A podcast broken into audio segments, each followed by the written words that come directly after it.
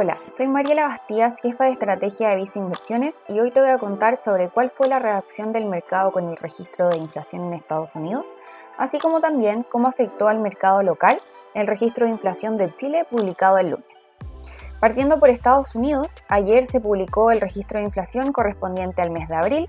donde se llegó a un avance de 0,4% mes contra mes y de 4,9% comparando el mes de abril de este año con el del año 2022. El registro estuvo alineado a las estimaciones que tenía el mercado, lo que fue positivo, mientras que también la tendencia del dato estaría siendo a la baja, ya que a comienzos del año este mismo indicador registraba un alza en los precios de 6,5% versus el 4,9% publicado el día de ayer. Si bien el nivel sigue estando por sobre el 2% objetivo del Banco Central, podría sugerir una pausa en el actuar de la Fed, que en las últimas reuniones era más restrictivo, lo que generó que en el mercado de las acciones, las que tienen mayor crecimiento, como son en términos generales las del sector de tecnología, tuvieran un comportamiento positivo el día de ayer. Por otro lado, el registro también presionó a la baja a las tasas de interés de los bonos de gobierno en Estados Unidos, al tener esta visión al menos de mantención en la tasa de política monetaria, mientras que el efecto en el dólar internacional fue a la baja.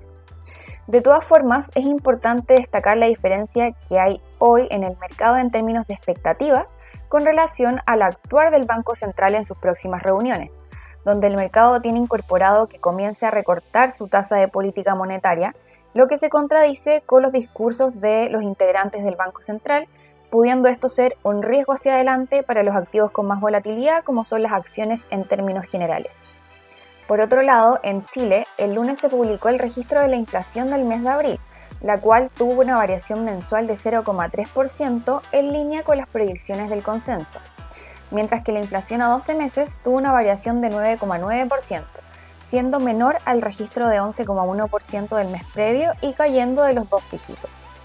El efecto en el mercado de bonos en los primeros tres días de esta semana ha sido negativo para los bonos denominados en UF, principalmente por menor devengo de estos instrumentos, así como también por la proyección del mercado de menores registros inflacionarios hacia adelante respecto al pasado, lo que hace menos atractivo a estos instrumentos. Mientras que los bonos denominados en pesos han tenido un comportamiento más volátil, donde recién en la jornada de ayer tuvimos registros de caídas en sus tasas de interés, aumentando así el valor de estos instrumentos.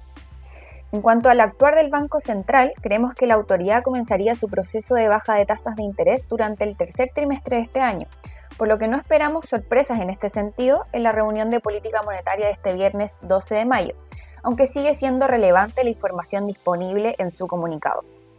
Finalmente, recuerda que puedes mantenerte informado junto a Visa Inversiones y si quieres saber más de nuestras recomendaciones, te invito a revisar nuestro sitio web visainversiones.cl o contacta directamente a tu ejecutivo.